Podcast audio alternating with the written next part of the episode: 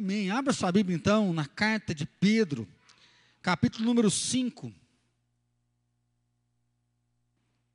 Nós temos feito uma caminhada aqui já há algumas semanas sobre palavras de esperança e hoje nós vamos ler então o capítulo 5 do 1 até o 4. Nós começamos lá no capítulo 1, nós já estamos quase finalizando então a carta de 1 Pedro. 1 Pedro capítulo 5 do versículo 1 até o versículo número 4 diz assim: Rogo, pois, aos presbíteros que há entre vós, eu presbítero como eles, e testemunha do sofrimento de Cristo, e ainda coparticipantes da glória que há de ser revelada. Pastoreai o rebanho de Deus que há entre vós, não por constrangimento, mas espontaneamente, como Deus quer, nem por sorte da ganância, mas de boa vontade, nem como dominadores dos que foram confiados, antes tornando-vos modelo do rebanho. Ora, Logo que o Supremo Pastor se manifestar, recebereis a imarcessível coroa de glória. Ora, logo que o Supremo Pastor se manifestar, recebereis a imarcessível coroa de glória. O apóstolo Pedro está escrevendo então para dispersão. Né? Se você não acompanhou nenhum dos estudos, você que está na internet aí, é a primeira quarta que você está com a gente. O apóstolo Pedro ele escreve então aos cristãos a dispersão, que é isso. A perseguição veio sobre Jerusalém, aquele que confessava Jesus Cristo como seu Senhor e Salvador, corria o perigo de morrer, de ser martirizado, e eles então foram dispersos. Cada um fugiu para uma cidade, fugiu para um local, e Pedro então escreve para esses irmãos, ele fala: olha, tenha, lembra né, da razão da esperança que há em vocês. Vocês foram chamados por Jesus, vocês ouviram do testemunho, vocês viram aquilo que nós estamos testemunhando e a salvação chegou na vida de vocês. Então, louvem a salvação e vivam essa salvação. Ele fala: tomem cuidado, porque vão se apresentar falsos mestres, vão se apresentar pessoas para tentar afastar vocês do evangelho, mas fiquem firmes naquilo que você aprendeu. Pastor Platini ministrou né, na última, penúltima quarta, falando sobre a ideia do sofrimento. Ele falou: olha, o cristão vai passar por sofrimento. O sofrimento ele vai trazer um peso de glória, porque no sofrimento nós aprendemos. No sofrimento nós crescemos e através do nosso sofrimento nós podemos abençoar outro. E aí vem o grande dilema, né? Por que, que o justo sofre? Né? Por que, que nós temos que passar por tempos tão difíceis? E aí, infelizmente, nós vemos que o pecado chegou pecado gerou a morte. Nós vemos que a liberdade que Deus deu para um homem, o homem faz escolhas ruins e com isso nós sofremos. Nós sofremos às vezes pela decisão do outro, sofremos pela nossa própria decisão. E aí o que Paulo está dizendo aqui é aqueles que aceitaram a Cristo agora correm risco de vida.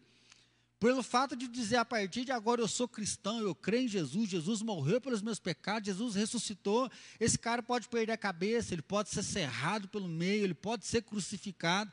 Então o apóstolo Pedro fala: olha, não deixe que o sofrimento tire a glória daquilo que há de vir. Nós vamos passar por provas, nós vamos passar pelo fogo, mas da mesma forma que Jesus sofreu, nós temos agora o privilégio de sofrer por Ele, porque um dia nós vamos encontrar com Ele, um dia nós vamos viver com Ele na eternidade. E aí, esse, esse texto, né, já está finalizando, bem dizer, a carta, ele vai falar dos presbíteros. E aí sim ele fala aos presbíteros, e aí o presbítero é a ideia do ancião. O presbítero, ele traz a ideia daquele que é o líder, né? e aí você pode lembrar da palavra do bispo. O bispo, ele é aquele que é o supervisor, né? aquele que está supervisionando. E ele fala, o presbítero pastoreia o rebanho. Então, o presbítero aqui hoje, para nós, pelo menos a nossa linguagem, é a linguagem do pastor, aquele que está aqui à frente da igreja. Para nós, hoje, como uma igreja em célula, falar do presbítero é falar daquele que né, dentro do sistema presbiteriano representa o conselho da nossa igreja. Falar da igreja em célula é falar do seu líder de célula. Porque à medida que a igreja vai crescendo, nós precisamos de mais pastores. E aí nós temos pastores ordenados que fizeram seminários, estão de tempo integral, mas nós precisamos de mais pastores que têm cuidado do rebanho. E aí, se você é um líder de célula, se você tem um líder de célula, o líder de célula, ele tem nos ajudado no pastoreio, ele tem nos ajudado no cuidado para com as pessoas, de poder zelar da vida das pessoas. O apóstolo Pedro, ele traz essa palavra, porque muitos falsos mestres se levantaram, né? Então, se levantou no Antigo, levantou no Novo Testamento, e hoje a gente vê isso. Né? Nós estamos vivendo uma época onde as igrejas denominacionais estão perdendo a força. Então, a IPI tem mais de 100 anos de história, né? IPB tem 150 anos, só que agora estão surgindo muitas igrejas. Algumas, infelizmente, por fruto de racha, há uma discordância, elas abrem. Infelizmente, há igrejas como um cabide de emprego. A pessoa está brava, ele quer abrir uma igreja para ele. Né? Então, ele é o pastor daquela igreja, ele se denomina pastor, ele abre um CNPJ e ele abre uma igreja para ele mesmo. Então, assim, nós estamos vivendo um tempo que nós precisamos voltar para a Escritura, e não é defender X ou Y, mas poder olhar realmente para a palavra de Deus. E aí, quando Pedro fala, rogo aos presbíteros, né, para que vocês pastoreiem o rebanho, é um chamado a voltar à palavra a voltar ao evangelho para quê? Para que o rebanho seja bem cuidado, para que o rebanho não fique sendo presa fácil de qualquer falso líder, falso profeta que surgir ou de um pastor que está errado. A ideia do pastoreio, então, nós podemos lembrar desde já do Antigo Testamento. O Antigo Testamento vai remontar muito, né, principalmente ao Salmo 23, onde Davi vai dizer que o Senhor é o meu pastor e nada me faltará. Então, Davi, como aquele que era o pastor de ovelhas, né, que defende a ovelha do urso, defende a ovelha né, de um leão, aquele que cuida da sua ovelha, ele vai dizer agora que Deus é o supremo pastor. Davi vai mencionar isso, que é o pastor que leva as pastagens, que leva as águas verdejantes, que é o bom pastor que com cajado consola. Né? Aquele pastor que exorta, que traz para perto, mas aquele pastor que protege, que está ali junto. Jesus depois vai pegar nos evangelhos e vai dizer: Eu sou o bom pastor. Da mesma forma que Davi diz que Deus é o supremo pastor que guarda a nossa vida, que consola, consola, Jesus vai dizer que eu sou o bom pastor, e o bom pastor dá a vida pelas suas ovelhas. Jesus então se denomina a referência pastoral, né, que é aquele que exorta, que é aquele que ensina, que é aquele que repreende, que é aquele que consola, que conforta, mas acima de tudo é aquele que ama e que é capaz de dar a própria vida pelas suas ovelhas. E Jesus fala que essa é a grande marca dele. Que enquanto o mercenário pula a cerca, o mercenário quer só usar, Jesus é aquele que abre a porteira, vai à frente, chamando as ovelhas pelo nome, e as ovelhas o seguem. Jesus então mostra que o pastor, ele é um modelo a ser seguido. Quando Jesus fala assim, as minhas ovelhas ouvem minha voz e me seguem, Jesus mostra que a ideia do pastor é aquele que é um referencial. O pastor é aquele que é o modelo, o pastor é aquele que você pode segui-lo, você pode andar atrás dele, você pode seguir o exemplo dele, que você vai estar sendo bem cuidado. Se nós formos lá para Ezequiel 34, né, até vou pedir para você abrir aí, né, é um texto pesado pra, para os pastores. Porque Deus faz uma crítica muito forte. Ezequiel 34, do 1 ao 5, diz assim: Veio a mim a palavra do Senhor dizendo: Filho do homem, profetiza contra os pastores de Israel. Profetiza e diz-lhes: Assim diz o Senhor Deus: Ai dos pastores de Israel que apacentam a si mesmos. Não apacentarão os pastores as ovelhas? Comeis a gordura, vestivos da lã e degolais o cevado, mas não apacentais a ovelha a fraca não fortaleceste, a doente não curaste, a quebrada não ligaste, a desgarrada não tornaste a trazer e a perdida não buscaste, mas dominais sobre elas com rigor e com dureza.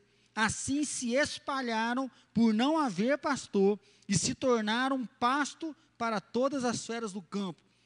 Deus ele chega em Ezequiel e traz uma palavra aos pastores de Israel, dizendo que Israel não tinha pastor na prática. Tinha lá os seus sacerdotes, tinha os levitas, tinha os guias espirituais, aqueles que ensinavam a lei, mas eles pastoreavam a si mesmos. A ideia é o que? Você está usando a lã, você está usando a gordura da ovelha, mas você não pastoreia. É um pastoreio que não tem pastoreio, é um pastor que não tem pastoreio. E Deus fala: por isso as ovelhas estão dispersas. Né? As ovelhas estão cada uma para si, cada uma fazendo alguma coisa. Se não tem uma referência, não tem um modelo, se não tem aquele que guia, as ovelhas se perdem e elas estão nos campos e as feras estão né, exterminando, estão consumindo elas.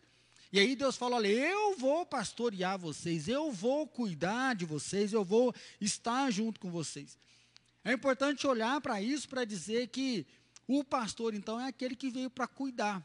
Né? E aí, na linguagem de Pedro aqui, ele diz o presbítero, né? ou seja, o presbítero. E aí nós temos que pensar nos nossos dias de hoje.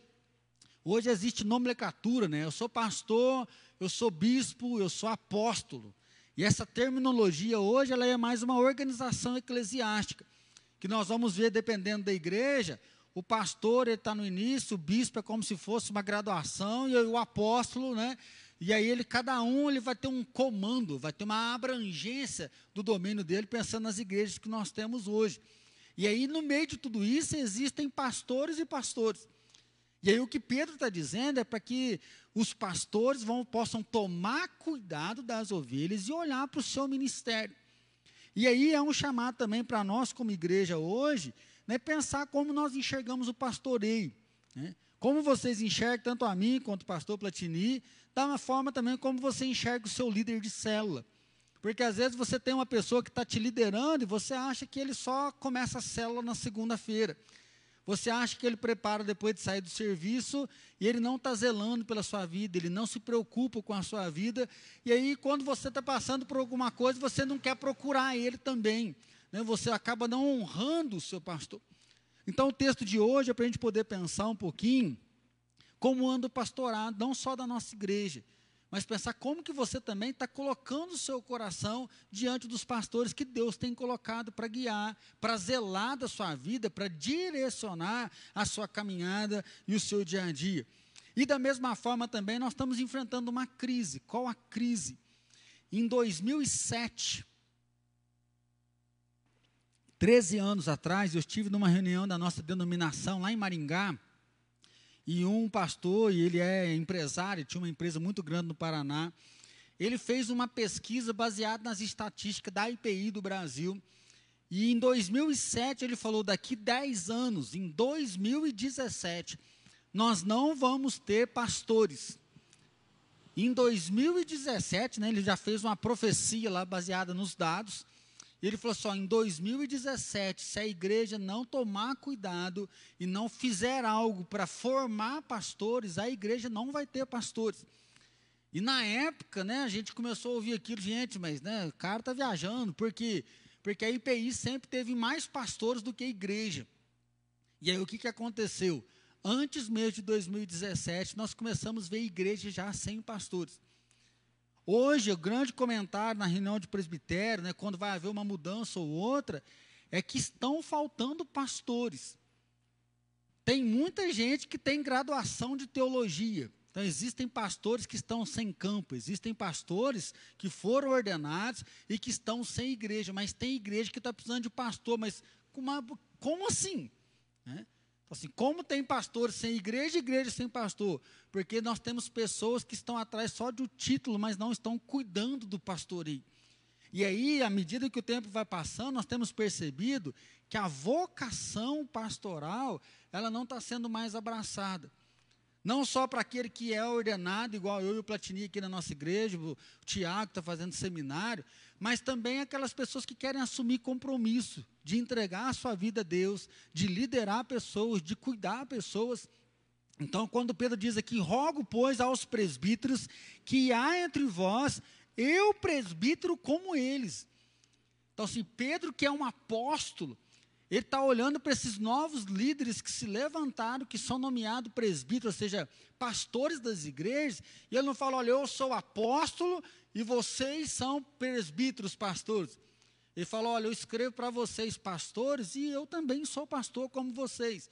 Porque o presbiterato, o pastorado é cuidar de ovelhas, e o apóstolo, ele cuidava das ovelhas, então ele se nivela com esses pastores, ele mostra, olha, há uma vocação, há um chamado aqui, e nós temos que zelar desse chamado, nós temos que cuidar desse chamado. E aí eu creio que é o momento também, como igreja, de nós orarmos por vocacionados. Né? Jesus disse: olha, os trabalhadores são poucos, e à medida que o tempo vai avançando, parece que isso está diminuindo cada vez mais. A vida pós-moderna, como diz lá em Ezequiel, estão pastoreando a si mesmo, muitas pessoas estão pastoreando a si mesmo, e aí elas só querem cuidar delas e não querem cuidar de mais ninguém. Né? Acaba vivendo uma vida voltada apenas para si mesmo e não para o outro. E aí é só a minha vontade que vale, eu preciso crescer, eu preciso trabalhar, preciso cuidar, preciso prosperar, e nós não conseguimos mais cuidar um do outro, a viver um para o outro, a abençoar um ao outro. E aí então a gente pode pensar junto hoje. Presbítero é o ancião, é aquele que é o sábio, é o supervisor, é o pastor. E aí, quando se pensa então no pastor, se você quiser abrir sua Bíblia comigo, Efésios, capítulo 4, versículo 11, e o versículo 12, ele vai falar da função pastoral.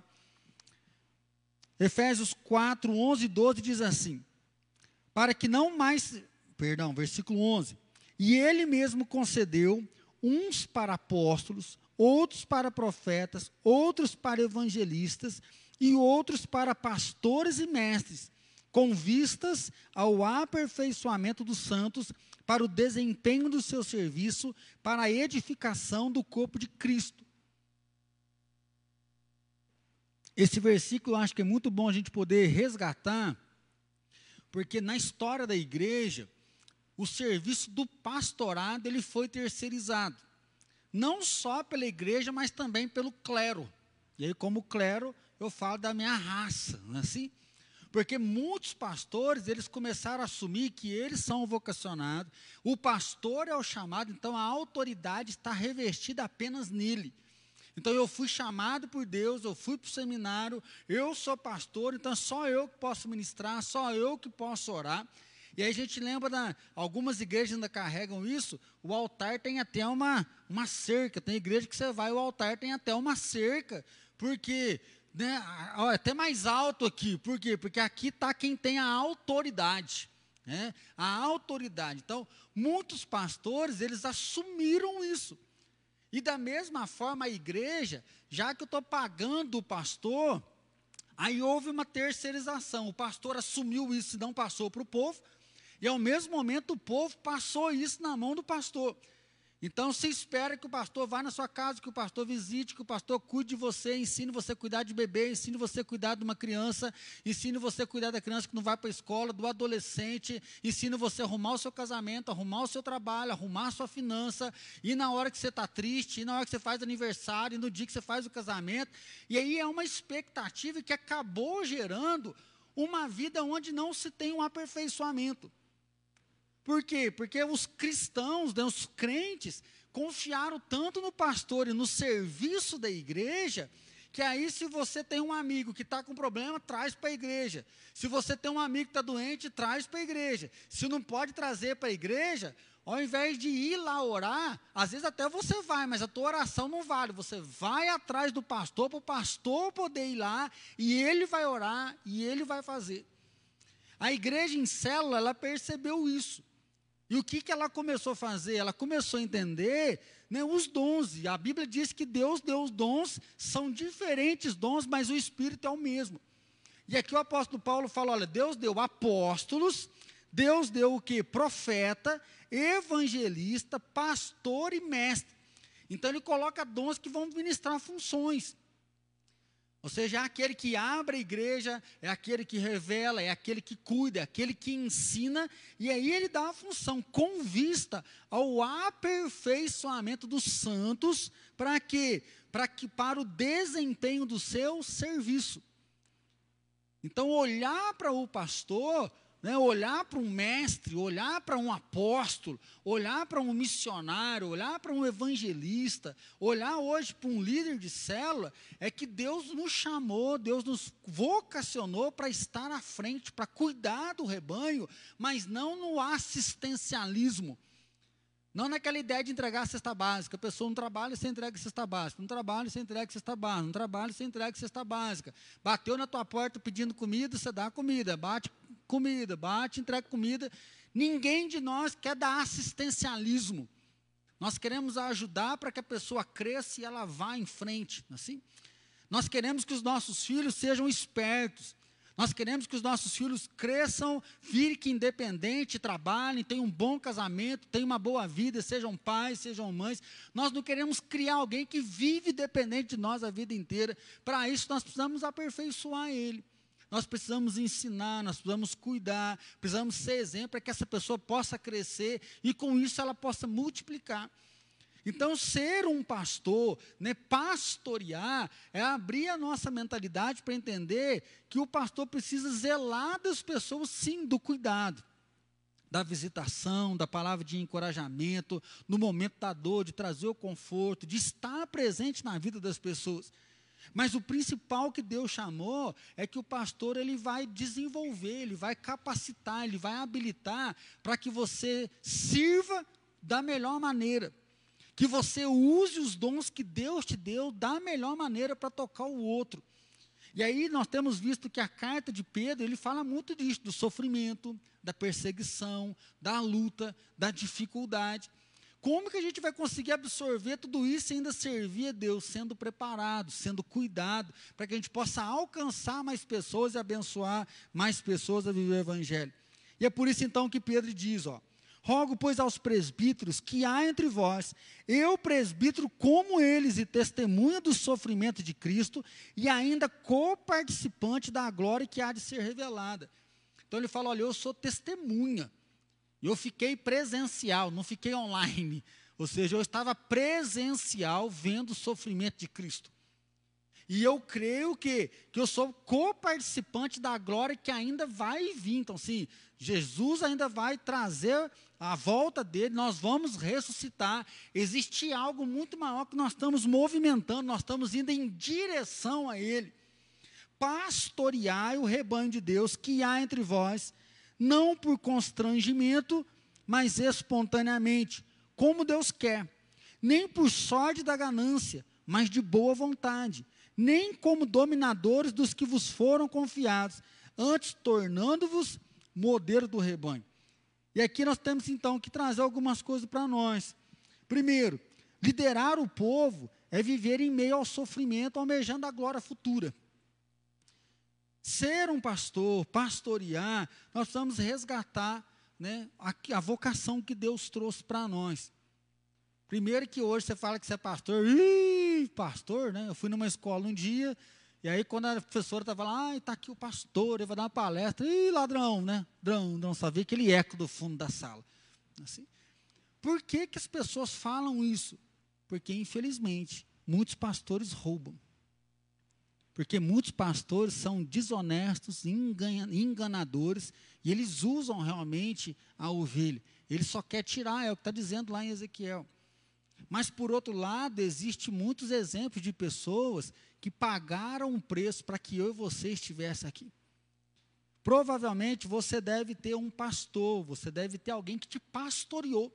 Porque às vezes você fala assim, ah, o pastor, eu já fui de uma igreja, não tive atenção, às vezes até da IPI mesmo, ah, o pastor não cuida de mim, mas provavelmente você teve alguém que já cuidou da sua vida. E aí, se você for lá para Hebreus, capítulo 12, ele vai falar assim, ó, Lembrem dos vossos guias.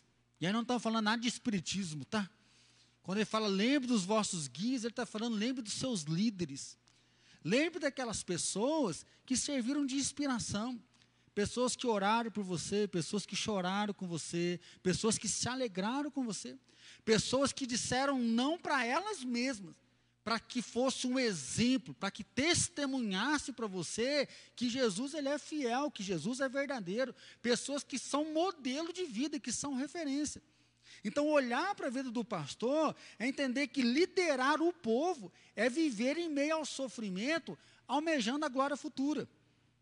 Ser um pastor, e aí eu estou lembrando você que sou eu, você que é presbítero aqui na nossa igreja, você que é um diácono, você que é um líder de ministério, você que é um líder de célula, é entender que assumir a liderança é assumir uma vocação dada por Deus. Que Paulo em Timóteo vai dizer: quem almeja o episcopado, excelente obra almeja. O apóstolo Paulo ele vai dizer que ser líder recebe pedrada, ser líder recebe pancada, ser líder recebe cobrança. O peso que um líder carrega é muito maior. Ou seja, você que é líder de célula, você carrega um peso muito maior de quem frequenta. Porque quem frequenta hoje eu não quero ir, ele não vai, o líder não pode ficar faltando. Quem frequenta só vai, chega lá, quer falar, fala, não quer, fica quietinho. O líder precisa se preparar. Ser líder de célula é que as pessoas vão dizer, mas fulano não é líder de célula, não está fazendo isso. Então, assim, há uma cobrança muito grande aqui. Mas o apóstolo Paulo diz que quem almeja o episcopado, excelente obra almeja, por quê? Porque foi vocacionado por Deus. Porque é um chamado muito especial. E aí sim, Pedro diz o que? Nós participamos do sofrimento, mas nós aguardamos a glória que há de ser revelada. Então, pastorear o rebanho é entender que nós somos testemunho do sofrimento, sofrimento de Cristo. Não mais presencial como Pedro, nós somos aqueles que ouvimos o testemunho, é esse testemunho que a gente passa para as pessoas. É esse testemunho que nós levamos às outras pessoas. E ao mesmo momento, há um sofrimento. Né? Dói demais no coração de um pastor quando alguém se desvia. Dói demais no coração de um pastor quando alguém desiste. Dói demais no coração de um pastor quando você aí que é crente, pisa na bola, está em pecado, vem para a igreja só para esquentar banco. Isso dói demais no coração da gente. Dói demais no coração do pastor quando você é julgado, quando você né, só tem os dedos apontados para você. E às vezes eu encontro alguns, ah, o pastor, estou ficando cansado de liderar. O pastor, estou ficando cansado, acho que eu preciso de um tempo. Por quê? Porque eu já não quero comprometer mais, porque parece que as pessoas só julgam, ninguém quer ajudar. A gente está sozinho na caminhada. E aí Pedro então diz: Olha, eu sou testemunha do sofrimento e ainda co-participante da glória que há de ser revelada. Ele fala assim: é Deus que chamou e é Deus que vai galardoar. É com Deus que nós vamos encontrar. A vocação vai ser depositada nele, a vocação vai ser encontrada nele. Então, o movimento de obediência é para apresentar a Cristo aprovado. O movimento de obediência de um pastor, de um líder de célula, é apresentar Cristo aprovado para as pessoas, ou seja, a minha vida revela Cristo pode crer em Cristo, porque Ele tocou minha vida, Ele mudou minha vida, e é isso que nós estamos apresentando. Ou seja, a apresentação não é só de uma pregação, a apresentação é da nossa própria vida, levando diante das pessoas que Jesus veio, que Ele salvou, que Ele restaurou cada um de nós. E aí ele diz então: sirva voluntariamente. E aí se tem uma coisa no Evangelho que é muito forte, é que não é obrigado, né? Deus chama os seus filhos. Hoje nós acabamos de cantar gentilmente me atraiu, ele me chamou. Então nós somos né, chamados com santa vocação. Ele fala: olha, não é por força, não é por obrigação. Então, se você é um líder de célula, o convite para você é ser voluntário.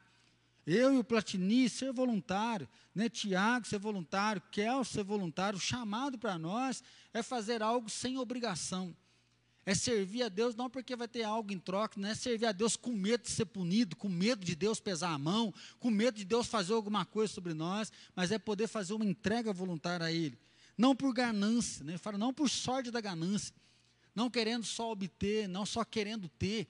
A gente pode lembrar do Mago Simão, ele se converte e vê os apóstolos colocando as mãos sobre os, os novos convertidos e diz que o Espírito Santo vinha sobre eles. E esse Mago Simão vai lá e eu Quanto que eu tenho que dar para vocês, para vocês me darem esse negócio aí, que eu também quero impor a mão na cabeça dos outros e quero que aconteça. Tem pessoas que às vezes eles querem estar no cargo de liderança pelo status, por aquilo que vai receber, porque aqui na frente eu, todo mundo me vê e aparece. Ele fala, não assim, nem como dominador.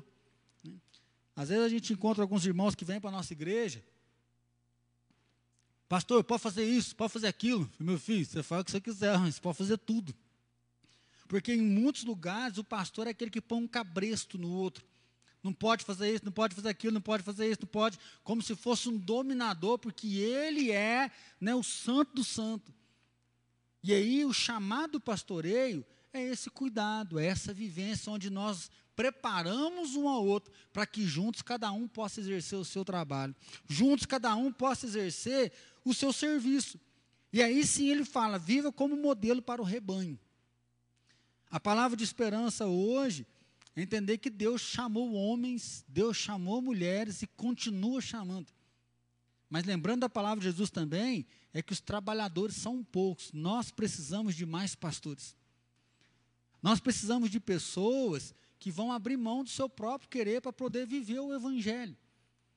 vão abrir mão de algumas coisas para que os outros possam olhar e ver, fulano é um modelo. Fulano é uma referência.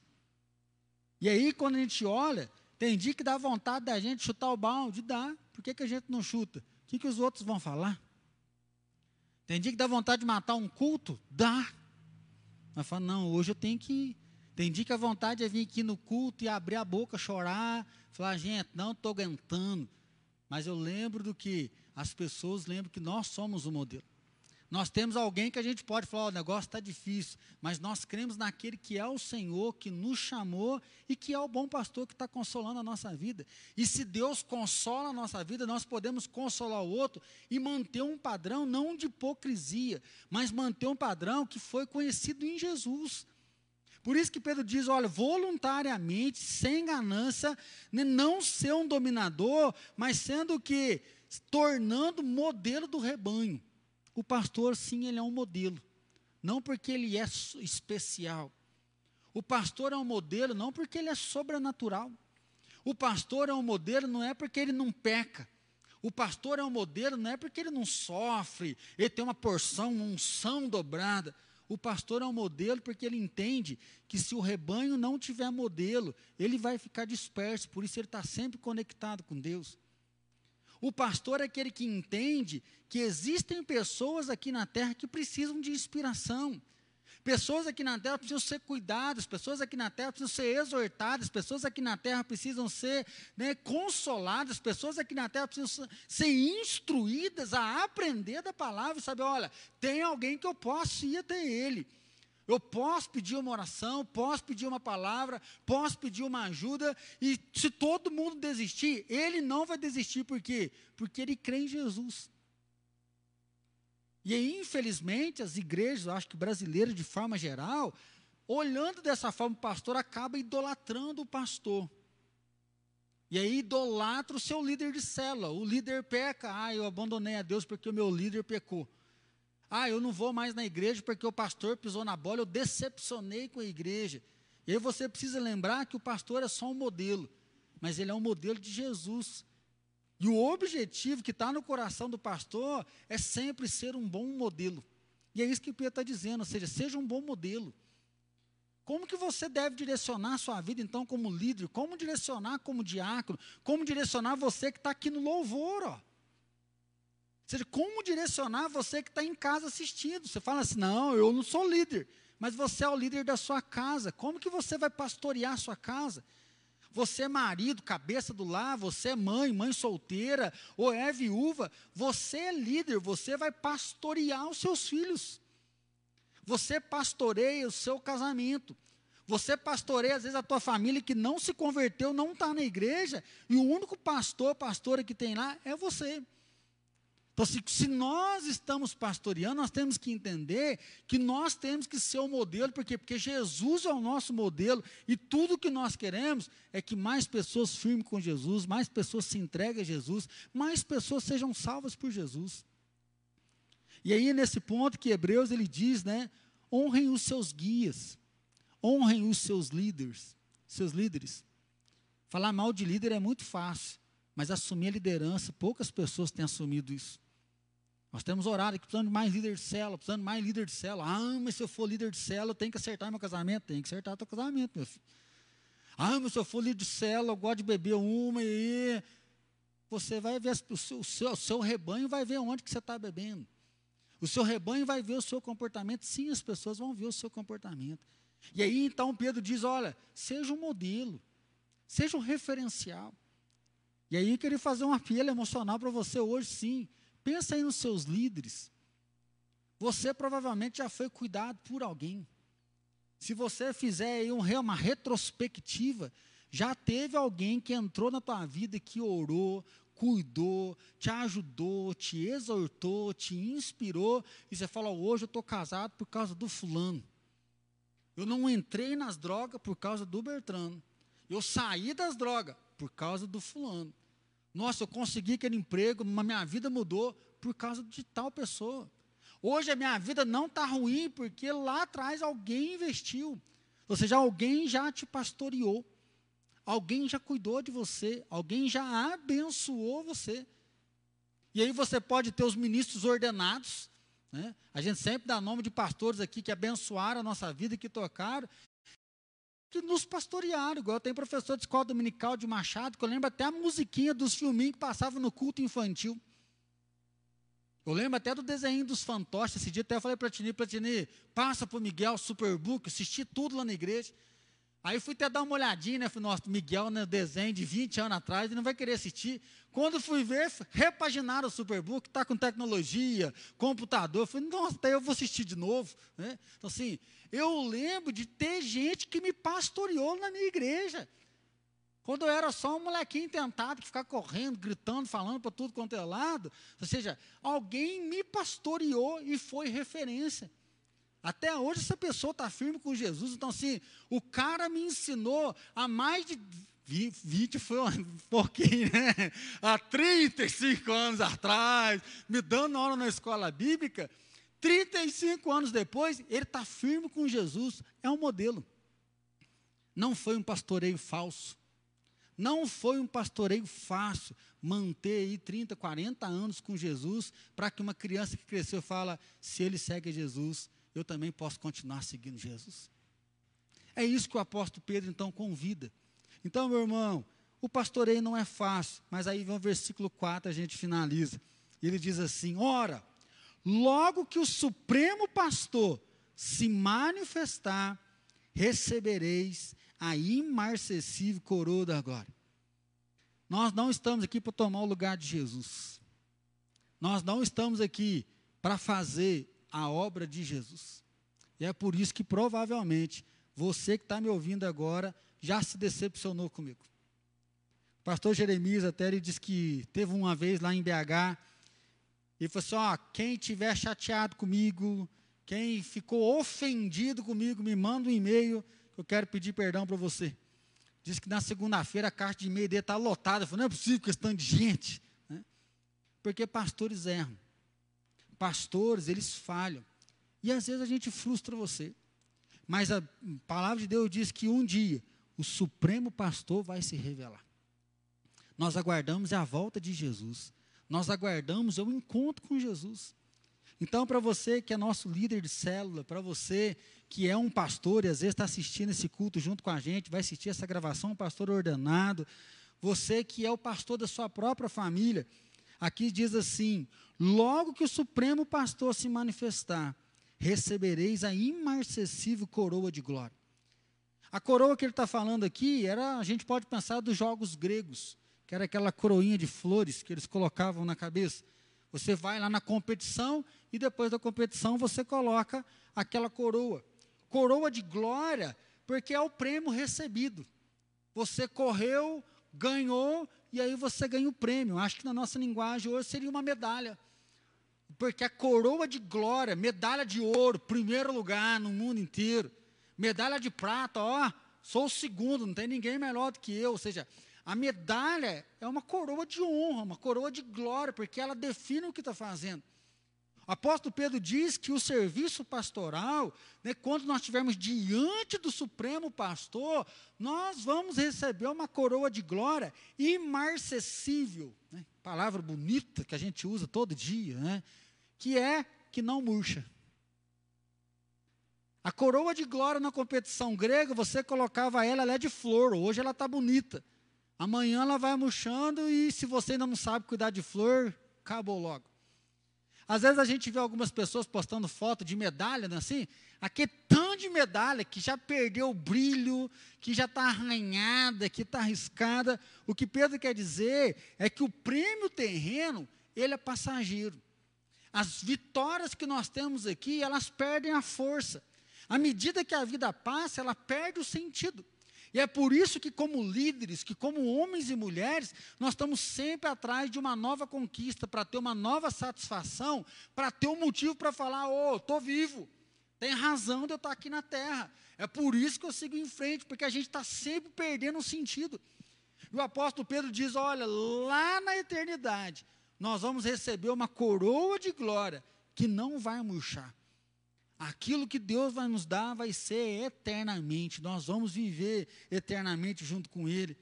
Então, vinde bendito do meu Pai, entrar para o gozo eterno. É para lá que nós vamos.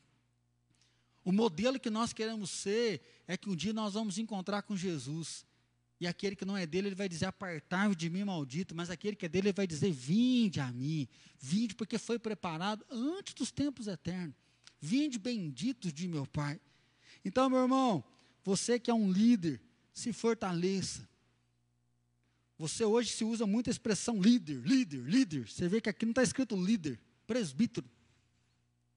Mas você foi chamado, de certa forma, para pastorear.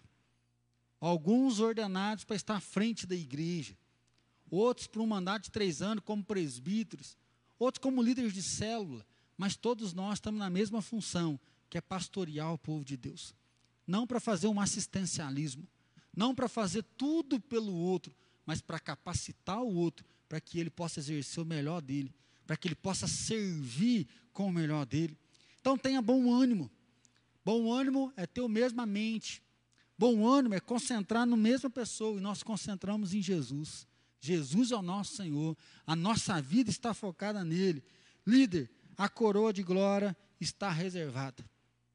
Como vai dizer o Juliano Som, vai valer a pena, porque nós vamos encontrar com o Todo-Poderoso e essa coroa não vai murchar. Então, às vezes, o líder, o pastor, ele fica sozinho. Às vezes, ele cuida de várias pessoas, às vezes, isso acontece com você. Você cuida da sua família inteira e ninguém olha para você, ninguém cuida de você. Você ora pelo pessoal da sua célula, você visita, você tenta correr atrás, mas ninguém da sua célula corre atrás de você. Mas você deve pastorear. Não porque as pessoas não te valorizam, mas porque o Supremo Pastor sabe quem você é. O Supremo Pastor sabe do seu trabalho. O Supremo Pastor sabe das suas lágrimas, sabe das suas dores. O Supremo Pastor sabe que você tem sido modelo. E ser modelo não é fácil. Ser referência não é fácil. Mas o Supremo Pastor diz: aqui na terra ainda tem recompensa. As pessoas podem falar mal, mas tem gente que valoriza. Tem gente que se converte. Tem gente que muda de vida. Eu acho que não tem alegria maior para um pastor é ver mais uma ovelha no rebanho. Acho que não tem alegria melhor e maior para um líder de célula é ver que uma pessoa que foi para a célula, não conhecia Jesus, agora está batizando e está celebrando o amor de Jesus nas, como Salvador. E aí sim, Paulo também vai dizer: sejam firmes, abundantes na obra do Senhor, porque na obra do Senhor o nosso trabalho não é vão. E aí Pedro diz: existe uma coroa que não vai murchar e o Salvador vai te dar. Então, meu irmão, pastorei. Pastorei voluntariamente. Pastorei sem ganância. Pastorei sem autoritarismo. Mas pastorei servindo de modelo para que mais e mais pessoas conheçam o Salvador. Amém? Vamos curvar nossa cabeça? Eu queria convidar você a agradecer a Deus agora pela vida das pessoas que já te pastorearam. Às vezes são pastores que foram em outras igrejas, em outros tempos. Queria convidar você que está em casa, não perde esse momento não. Queria que você lembrasse de pastores. Pessoas que investiram na sua vida, pessoas que foram modelo para você. Agradeça a Deus pela vida dela. Faça uma intercessão por ela, para Deus abençoar, para Deus sustentar, para Deus guardar. Às vezes até hoje você tem sido pastoreado. E às vezes não nem sou eu. Às vezes é alguém na sua casa. Como eu falei, é o seu líder de célula. É um amigo que te levou para Jesus e ele continua firme com você. Agradeça a Deus pela vida dele. Louve a Deus pela vida dele.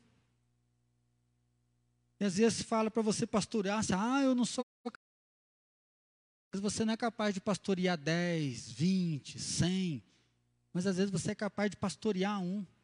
Se coloca ao dispor de Deus fala: Senhor, palavra de esperança, eu posso pastorear alguém. Eu posso capacitar alguém, eu posso cuidar de pelo menos uma pessoa para ela florescer, para ela frutificar, para ela poder servir com alegria. E às vezes você hoje está renovando, como líder de célula, fala, nossa, eu posso ser um líder melhor, posso ser um diácono melhor, posso ser um ministro de louvor melhor. Senhor Deus, eu quero agradecer porque o Senhor chamou pastores. Agradecer porque o Senhor me chamou, Pai. nos deu esse privilégio tão gostoso de conhecer tantas pessoas, de influenciar pessoas, de poder ser modelo para as pessoas. Deus, eu quero agradecer porque eu sei das minhas condições, mas mesmo assim, o Senhor tem sustentado, fortalecido, o Senhor tem usado. Deus, eu quero agradecer porque em toda a minha história, o Senhor usou pessoas no púlpito, usou pessoas no ministério e usou pessoas no dia a dia para me amparar, para me encorajar, para me exortar, para me fortalecer. Deus, muito obrigado, porque para chegar até aqui, vários pastores já passaram na minha vida. Várias pessoas já contribuíram, várias pessoas já me lapidaram, e, ó Deus, eu quero bem dizer pelo nome delas, e quero clamar uma bênção especial, que o Senhor revigora o ânimo, revigora a alegria, que o Senhor fortaleça, que o Senhor dê paz, o Senhor dê paciência, e, ó Pai, que o Senhor realize sonho do coração deles. Pai, se porventura alguma dessas pessoas que me pastorearam estiverem desanimadas, desmotivadas, estiverem perdendo o pique, perdendo até mesmo a fé, que o Senhor levante pastores para abençoar a vida delas, que o Senhor toque a vida delas, que o Senhor encoraje a vida delas, ó Pai, em nome de Jesus. E assim, Pai, eu quero agradecer por essa igreja. O Senhor tem levantado muitos pastores, ó Pai, muitas pessoas para nos fortalecer. Pai, o Senhor nos deu o Platini para fazer um trabalho tão especial, tão abençoador aqui na nossa igreja. Deus, o Senhor tem levantado os nossos presbíteros, os nossos diáconos, ó Pai, que nesse tempo de pandemia tem entrado em cada casa para levar uma cesta básica. Pai, muito obrigado pela galera do louvor, líderes, ó Pai, de adolescentes, líderes de criança, líderes de jovem. Obrigado por cada líder de célula. Senhor, o Senhor tem levantado pastores aqui nessa igreja. Eu bendigo o teu santo nome.